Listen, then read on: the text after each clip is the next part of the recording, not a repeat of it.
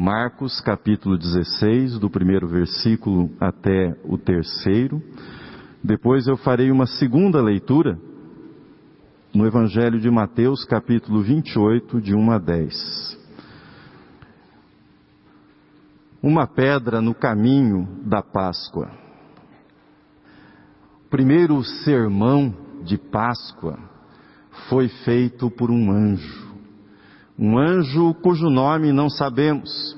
Sabemos o nome do anjo da Anunciação, Gabriel, aquele que dirigiu-se à jovem Maria para anunciar o nascimento do Salvador, que ela seria a mãe do Salvador. Mas não sabemos o nome desse anjo que falou para as duas Marias e para Salomé, segundo a versão que lemos no Evangelho de Marcos. Mas sabemos que o primeiro sermão de Páscoa foi feito por um anjo. E sabemos que foi um sermão breve.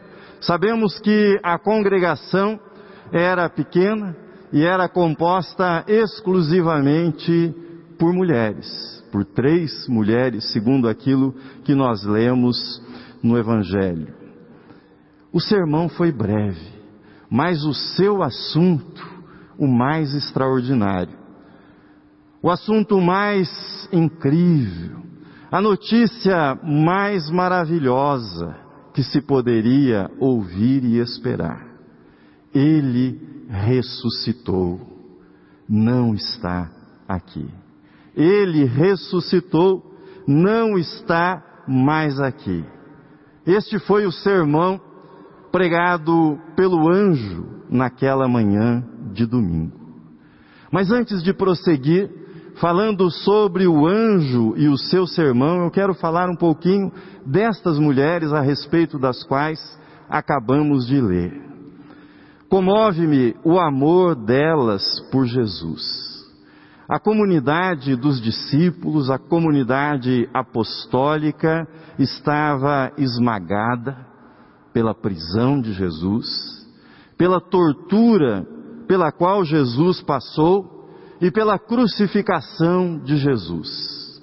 Sabemos que eles se dispersaram, estavam atônitos, abalados, desorientados.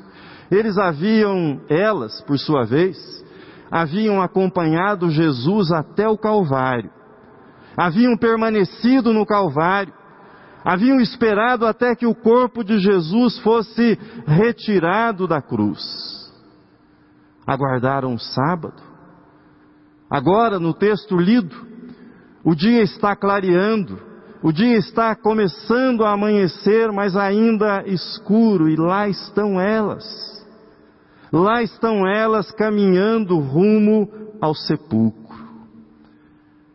Diz-nos o Evangelho de João que José de Arimateia e Nicodemos eles envolveram o corpo de Jesus com 45 quilos de especiarias, quando tiraram o corpo de Jesus da cruz e o levaram para o sepulcro. Não sei se elas sabiam disso. É muito provável que soubessem, mas não sei. Mas elas, elas que haviam servido Jesus durante sua vida, durante o seu ministério, que haviam acompanhado Jesus de modo perseverante, elas não quiseram ir ao sepulcro de mãos vazias.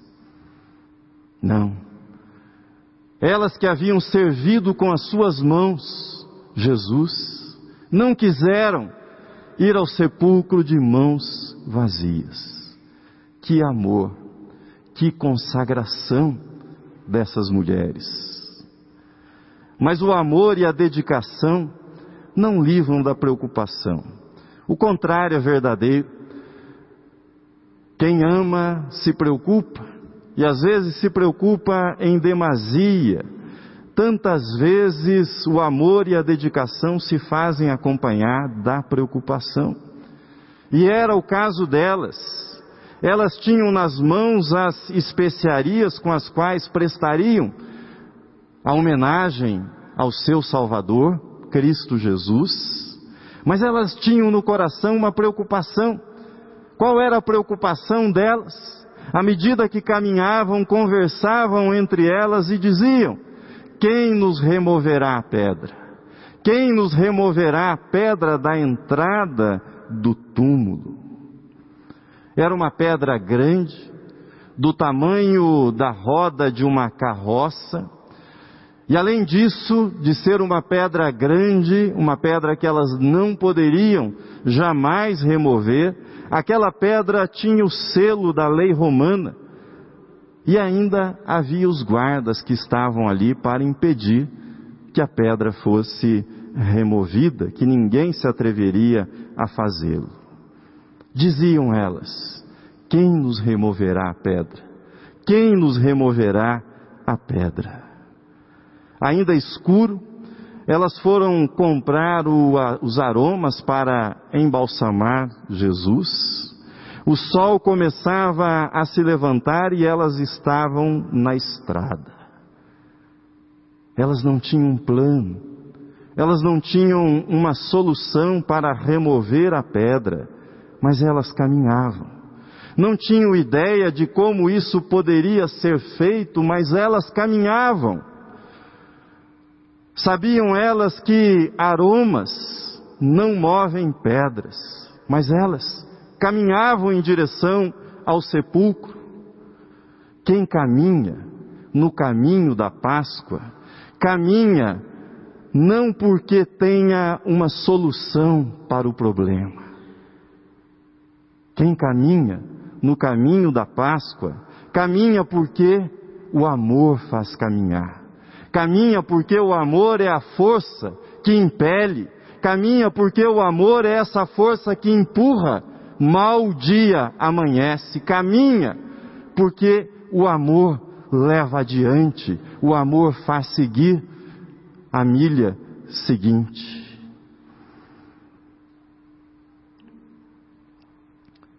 Você está preparado para ouvir o primeiro sermão pregado na Páscoa? Deixe-me apresentar o pregador. O pregador é um anjo, um anjo que desceu do céu. O pregador da primeira Páscoa será o anjo do Senhor, enviado pelo Senhor. Como era a sua aparência? Como era a sua fisionomia? Diz-nos o evangelista que era como um relâmpago. Como ele estava vestido? Com vestes mais brancas que a neve. Sua aterrissagem provocou um terremoto, abalou os guardas que ficaram desorientados, apavorados, como que mortos. Assentados sobre a pedra que removera, o anjo começará então o seu sermão. Quando leio esse texto, eu me ponho a pensar: não poderia esse anjo falar sobre as belezas celestiais? Não poderia este anjo falar das outras missões que ele havia cumprido na terra? Quanto não poderia ele dizer a respeito dos desígnios de Deus, mas ele tinha, naquela manhã, um único assunto ele tinha naquela manhã o assunto mais importante, o mais surpreendente, o mais extraordinário da história. Que assunto era esse? Era a manchete das manchetes. Ele não tinha apenas a notícia, ele tinha a boa notícia, o Evangelho. Evangelho é boa notícia e essa era a notícia que ele tinha. Buscais Jesus que foi crucificado, ele não está aqui, ressuscitou. Ele não está aqui, ressuscitou. Há grandes e famosos cemitérios espalhados pelo mundo afora. São famosos porque estão associados a grandes personagens da história que neles estão sepultados atraem turistas o tempo todo. Por exemplo, turistas vão ao cemitério de Arlington, em Washington, para ver onde está sepultado John Kennedy. Turistas vão a Londres e visitam no cemitério de St. James o túmulo de Karl Marx. Turistas vão à abadia de Westminster para ver que ali estão sepultados Isaac Newton e Charles Darwin, dentre outros famosos da história. Mas em Jerusalém, em Jerusalém os peregrinos vão ao Santo Sepulcro, porque aquele que lá foi sepultado não está mais lá. Aquele que lá foi sepultado não está mais lá. E quem primeiro nos disse isso? O anjo pregador. Buscais Jesus que foi crucificado, ele não está aqui. O anjo da ressurreição proclama, o anjo da ressurreição proclama que Deus, Deus conhece as nossas preocupações, Deus conhecia as preocupações daquelas mulheres e conhece as suas preocupações também. Assim falou o anjo para elas: Não temais, porque sei que buscais Jesus, que foi crucificado. Este anjo nos lembra da onisciência divina. Ele nos lembra aquilo que escreveu o salmista: Ainda a palavra não me chegou à boca, Senhor, e tu já a conheces. A cada metro que aquelas mulheres avançavam no caminho, a cada passo que aquelas mulheres davam naquela madrugada, e a cada momento que elas repetiam umas para as outras: Quem nos removerá a pedra? Deus, na sua providência, movia o seu anjo. Elas avançavam em direção ao sepulcro e Deus movia o seu anjo. E na providência divina, quando elas tocaram o solo sagrado onde estava aquele sepulcro, a pedra estava removida e o anjo estava sentado sobre a pedra. Que lição preciosa! Que lição preciosa! Era como se o anjo, assentado sobre aquela pedra, lhes dissesse: era esse o problema que as preocupava? O problema era essa pedra no caminho de vocês? Era este o grande problema do dia, agora é meu assento, agora é meu banquinho, essa pedra. E é daqui que eu vou pregar, é daqui que eu farei o sermão da Páscoa. É como se dissesse: acaso Deus que fez o sol, acaso Deus que fez as estrelas, acaso o Deus que fez as montanhas, que fez os abismos, esse Deus não terá poder para mover uma pedra que foi colocada no seu caminho? Mas essa aplicação cotidiana do relato da Páscoa, essa aplicação aos nossos problemas, às nossas pedras, essa aplicação cotidiana do relato da Páscoa só é possível porque algo, algo muito mais importante do que remover uma pedra, havia sido feito por Deus. Ele não está aqui, ressuscitou, como tinha dito, vim de ver onde ele jazia. Segundo, o anjo da ressurreição mostra, o anjo da ressurreição proclama, mas o anjo da ressurreição mostra, demonstra. E o que é que ele mostra? O inimigo mais terrível já foi vencido. A maior de todas as vitórias já foi conquistada. O maior dos milagres já aconteceu. É isso que o anjo mostra naquela manhã. Ele não está aqui, ressuscitou, vim de ver onde ele jazia. Equivocadamente, quando lemos, ou apressadamente, quando passamos pelos relatos dos evangelhos, nós às vezes imaginamos que, que o anjo abriu aquela sepultura, moveu a pedra para que Jesus pudesse sair. Equivocadamente podemos pensar isso, mas na verdade o anjo removeu a pedra para que elas pudessem entrar. O anjo removeu a pedra para que elas pudessem ver que Jesus não estava mais lá, que Jesus havia ressuscitado, que Jesus estava vivo. Ele removeu a pedra para que depois João e Pedro pudessem entrar e ver que Jesus não estava mais lá e que eles não haviam crido em vão. O anjo foi enviado para retirar a pedra e mostrar que o sepulcro estava vazio. A ressurreição de Jesus, meus irmãos, minhas irmãs, é um ponto de fé. Não é um ponto de prova no sentido, seja do senso comum ou mesmo no sentido científico do termo. Não. É uma questão de fé. Entretanto, isso não significa que devamos ignorar um conjunto de evidências que funcionam, pelo menos do ponto de vista do bom senso e da boa vontade para com a verdade, funcionam para atestar a ressurreição de Jesus. Quero fazer algumas considerações sobre o poder do túmulo vazio, o poder destas evidências que apontam para a ressurreição de Jesus. Crenças e visões culturais são difíceis de serem mudadas, não mudam do dia para a noite.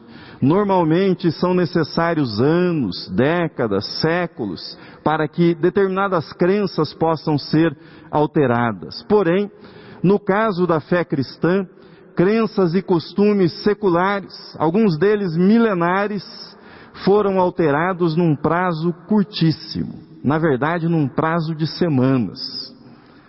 Os cristãos adotaram após a ressurreição de Jesus um conjunto de crenças e práticas que eram abertamente contrárias a práticas e crenças tanto do judaísmo quanto daquelas crenças do mundo greco-romano.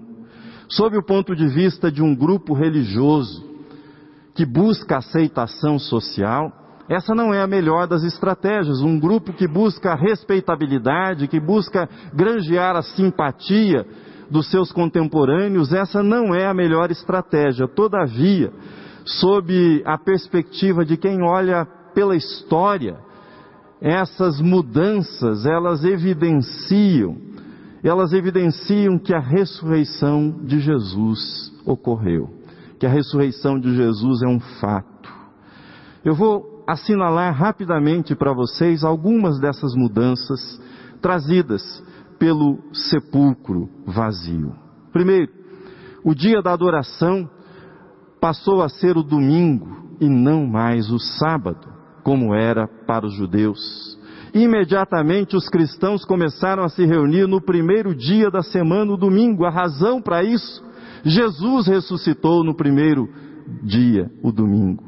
Segundo, mulheres como testemunhas da ressurreição. O testemunho das mulheres não era aceito num tribunal judaico, não tinha valor para os judeus, mas os cristãos não esconderam que as primeiras testemunhas da ressurreição eram estas mulheres, foram elas que viram o Cristo ressuscitado, foram elas que testemunharam a ressurreição de Jesus. Se eles estivessem trabalhando com uma invenção, trabalhando com uma fraude, certamente eles não cometeriam esse descuido. Terceiro, desprezo dos romanos e gregos pela ressurreição do corpo. Tanto gregos quanto romanos, eles prezavam a imortalidade, mas não a ideia de uma ressurreição corporal. Tal desprezo aparece, por exemplo, no sermão de Paulo em Atenas, quando ele anuncia a ressurreição de Jesus. Veja a reação dos gregos. Quando ouviram falar de ressurreição dos mortos, uns escarneceram e outros disseram: A respeito disso te ouviremos noutra ocasião. Quarta evidência: modificação da crença judaica na ressurreição somente no juízo final.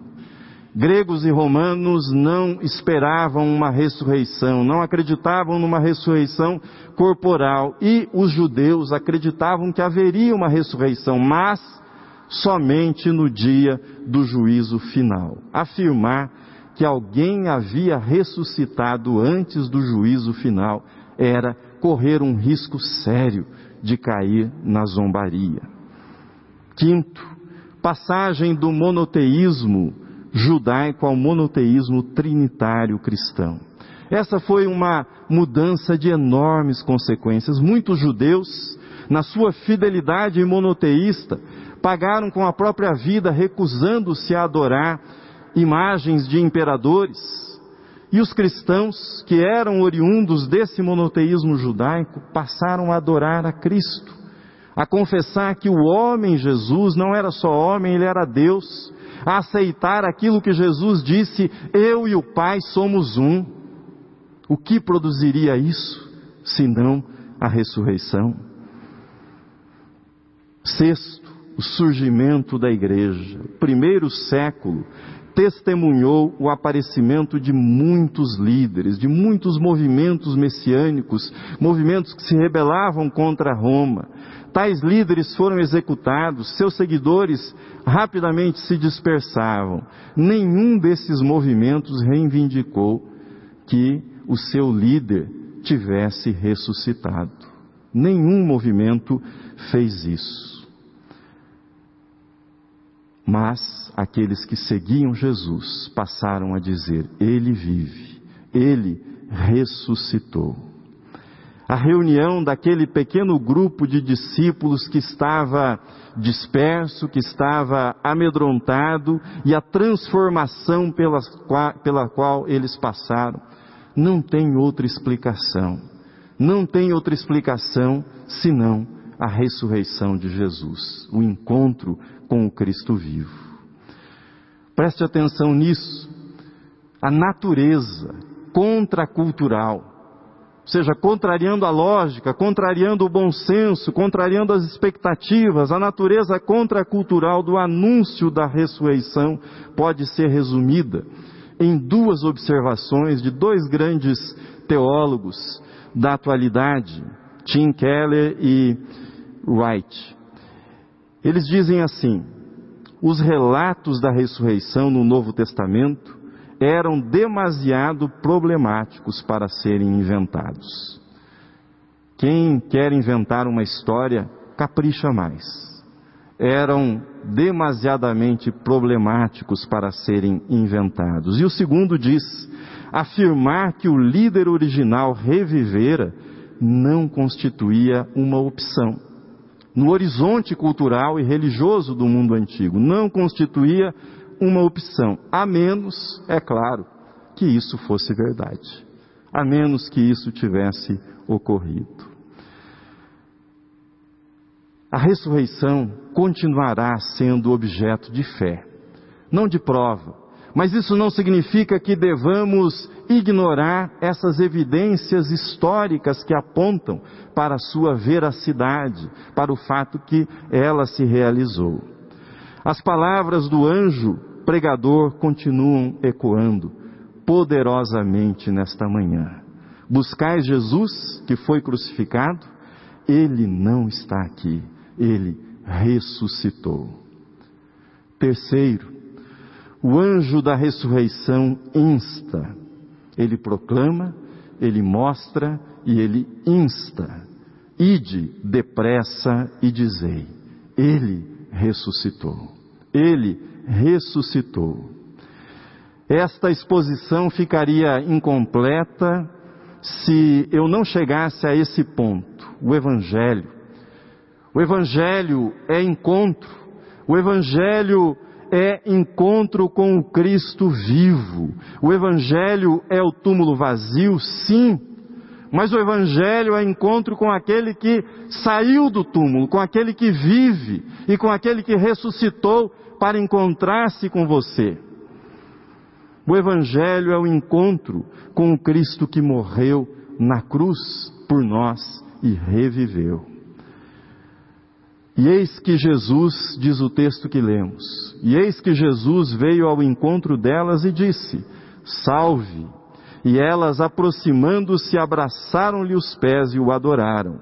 Então Jesus, Jesus lhes disse: Não temais, ide avisar meus irmãos que se dirijam à Galileia. lá me verão. O encontro das mulheres com o Cristo ressurreto é marcado por duas características: reverência e intimidade. Reverentemente elas se lançam aos pés de Jesus e, demonstrando a intimidade que têm, abraçam os pés de Jesus. O encontro com o Cristo ressurreto é marcado sempre por essas duas características: reverência e humildade, intimidade. Jesus revela-se aos apóstolos amedrontados, aos apóstolos que estão trancados nesse ambiente de intimidade. Ele revela-se a Pedro, que está devastado pela culpa, também nesse ambiente de acolhimento e de intimidade. O mesmo ele faz com Tomé, que revelara ceticismo em relação à sua ressurreição. O que desejo destacar para vocês é que o encontro com o Cristo ressurreto, ele é sempre suave, ele é sempre pessoal, ele é sempre íntimo muitas das aparições de Jesus, essas aparições se deram no contexto de refeições, dentro da casa, num ambiente de intimidade ou no caminho, na jornada, como aqueles dois que iam para Emaús. Veja os versículos 16 e 17. Diz assim: Seguiram os onze discípulos para a Galiléia, para o monte que Jesus lhes designara, e quando viram o adoraram, mas alguns duvidaram. Isso caminhando mais adiante no Evangelho de Mateus. Você já prestou atenção nisso que é dito? Jesus aparece, Jesus se manifesta ressurreto, mas alguns duvidaram. Alguns duvidaram. Imagine se a dúvida seria permitida numa missão de natureza militar ou num ambiente de corporação, num ambiente de vendas, afinal você precisa acreditar no produto que vende, mas Jesus não é um produto. Nunca será um produto. Jesus é uma pessoa. E o que ele quer não é impor a sua ressurreição, o que ele quer não é vender a sua imagem, o que ele quer não é prosélito, ele quer amigos. Ele quer gente que o ame, que o reconheça, que entregue o coração, a vida para Ele. Termino. Eugene Peterson assim escreveu sobre esse contexto da ressurreição e a mensagem que esse contexto nos transmite. Em nenhuma das ocasiões, diz ele, a ressurreição foi algo sufocante, algo impositivo. O reconhecimento e a confissão não se deram pela força. Não. Jesus não usou sua ressurreição para intimidar pessoas, obrigando-as a lhe prestar adoração ou a que se tornassem discípulas. Ele não fez isso. Embora a ressurreição seja a maior de todas as vitórias da história do universo, pois trata-se da vitória sobre a morte. Embora Jesus seja o maior vitorioso, o maior conquistador, afinal, ele triunfou sobre o reino da morte, mas ele não é intimidador, ele não é ameaçador, ele é suave, ele bate a porta.